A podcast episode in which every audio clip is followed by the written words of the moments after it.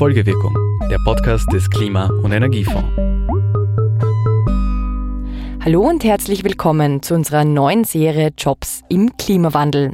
Keine Sorge, das hier ist keine Jobbörse, aber wir hoffen, wir können euch ein bisschen Inspiration bieten. Denn in unseren Recherchen treffen wir permanent auf inspirierende Menschen, deren Jobs sich durch den Klimawandel radikal ändern oder überhaupt erst dadurch entstehen. Und deswegen haben wir beschlossen, dass wir euch hier ein paar von ihnen in einer kleinen Miniserie vorstellen, die immer wieder mal zwischen den regulären Folgewirkungsepisoden erscheinen werden. Den Anfang in dieser Reihe macht eine Entrepreneurin, könnte man sagen, die ihr vielleicht schon aus Episode 22 kennt, die Pilzzüchterin Michaela Friedl. Ja, hallo, mein Name ist Michaela Friedl. Sie ist im Vulkanland in der Steiermark zu Hause und hat dort die Landwirtschaft ihrer Eltern übernommen.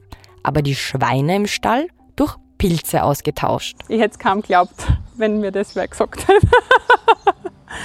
das ist wirklich so so gut funktioniert. Michaela Friedl ist eigentlich gelernte Diätologin und hat schon 20 Jahre in diesem Beruf in einer Großküche im Einkauf und in der Qualitätssicherung gearbeitet, bevor sie wieder zurück an den Hof gekommen ist und ihn damit auch revolutioniert hat. Also ich habe mehrere Geschwister, aber mein Bruder war eigentlich gedacht, dass er den Hof übernimmt.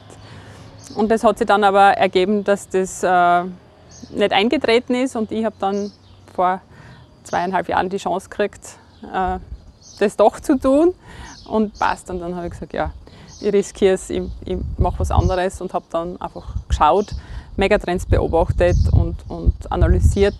Kräuter wären auch so ein bisschen eine Idee gewesen. Äh, da passt aber bei uns das Klima nicht optimal. Äh, und deswegen sind wir dann relativ schnell auf die Pilze gekommen gewesen. Da war irgendwann ein ganz Fuzzi-Bericht, da hat irgendjemand Stroh gesucht für Pilze. Aber das war minimalst und über das sind wir dann drüber gestolpert und ja, und dann haben wir zum, zum Suchen angefangen und die ersten Versuche waren in der Dusche. Äh, umgebautes Klima, Klimahäuschen. und das hat funktioniert und das hat gefruchtet und dann, äh, ja, dann ganz viel Selbstrecherche und selbst ausprobieren und äh, selbst umbauen und, und äh, Anforderungen heraussuchen äh, ja. Mitten im ersten Corona-Lockdown hat sie also diesen mutigen Schritt gewagt, sich ein Logo erstellen lassen, die alten Wasserleitungsrohre im Stall zu Pilzzuchtanlagen umgebaut und nach den ersten Versuchen in der Dusche die Pilzzucht im Schweinestall begonnen. Und durch genau diesen ehemaligen Schweinestall mit alten, dicken Mauern führt sie uns auch und zeigt uns ihre Schützlinge, die aus Säcken sprießen, die in Regalen übereinander aufgereiht sind.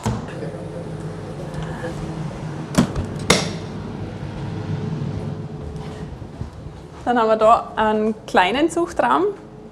Da haben wir verschiedene Sorten drinnen. Den Igelstachelbart haben wir da ganz oben links oder den Shiitake da im Vordergrund.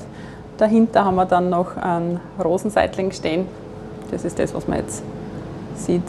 Der Limonenseitling hat sie ganz hinten versteckt. Der kleine Raum hat praktischerweise ein Fenster, durch das wir da hindurchschauen können. Drinnen rauscht die Lüftung und die Luftfeuchtigkeit ist angenehm hoch. Früher, da ist dieser Raum ein bisschen anders genutzt worden. Da war die Muttersau drinnen, in der Schwangerschaft, also knapp vor der Geburt. Und äh, da sind die kleinen Ferkel auf die Welt gekommen. Und das Fenster war damals schon da hat man die Schweine reingesehen.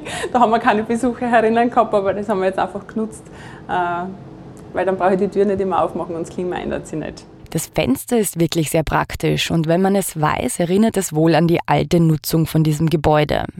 Das Schweinezüchten, das ist aber für Michaela Friedl selbst nie in Frage gekommen. Denn in ihrer Arbeit als Diätologin und eigentlich auch schon als Jugendliche hat sie mitbekommen, was es heißt, Lebensmittel und vor allem Fleisch zu produzieren. In meinen Jugendjahren habe ich immer eine Sommervertretung gemacht, wenn meine Eltern ein paar Tage auf Urlaub gefahren sind. Und da kriegt man natürlich schon mit, äh, was Sache ist. Und ich war dann eben als Diätologin in einer Großküche tätig, war ein bisschen in den Einkauf involviert. Und wir waren dann eine der ersten Küchen in der Steiermark, glaube sogar in Österreich, die das Herkunftsgütesiegel eingeführt gehabt hat, dass wir eben nur AAA-Fleisch verwenden. Aber trotzdem, wenn dann die Aktionsblätter reinkommen und ich sehe tiefgekühltes äh, Schweinskarree, Kilo um 3,99, da, da, da fragst du dich, das kann nicht sein.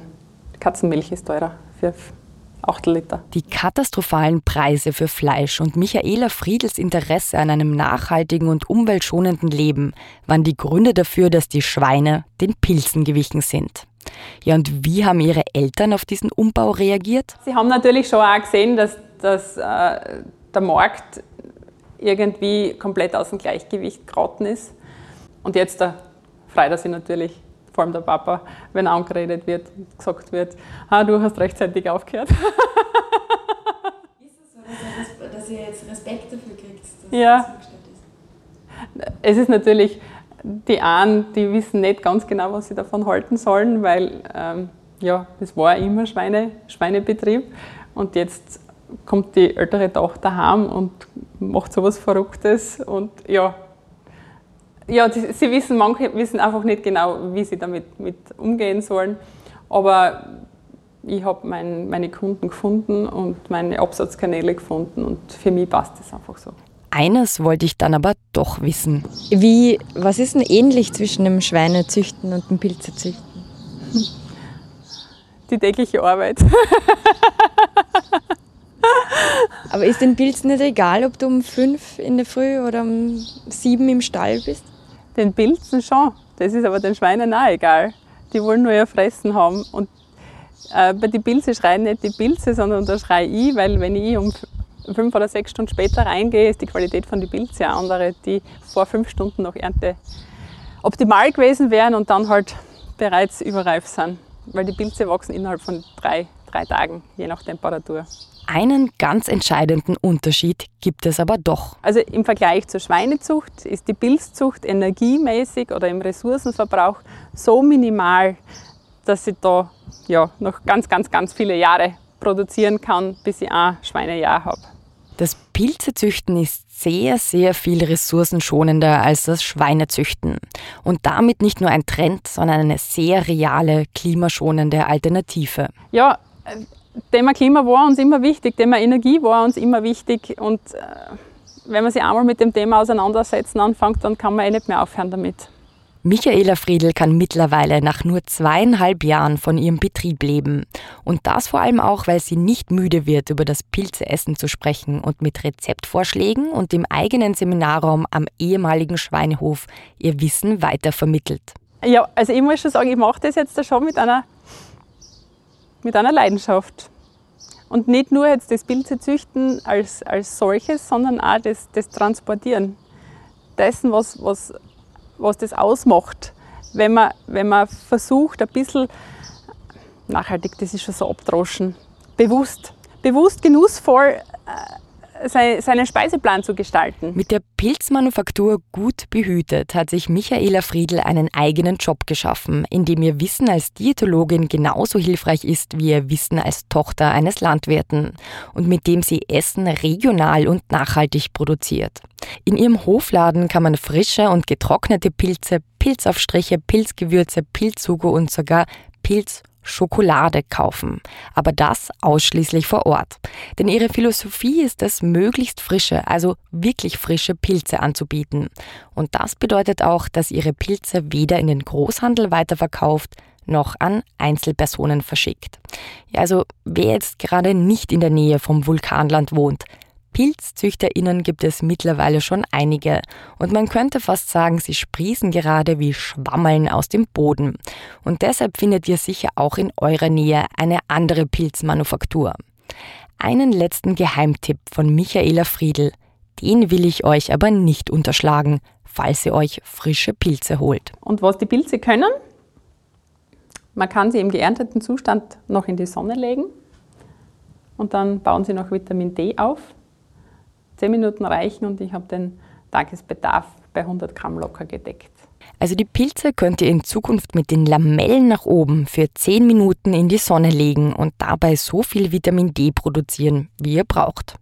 Na dann, guten, bewusst genussvollen Appetit. Folgewirkung ist der Podcast des österreichischen Klima- und Energiefonds. Der Klima- und Energiefonds unterstützt Ideen, Konzepte und Projekte in den Bereichen Forschung, Entwicklung, Mobilität, Marktdurchdringung und Bewusstseinsbildung. Mehr Informationen auf www.klimafonds.gv.at. Alle Informationen zum Podcast findet ihr auf www.folgewirkung.at.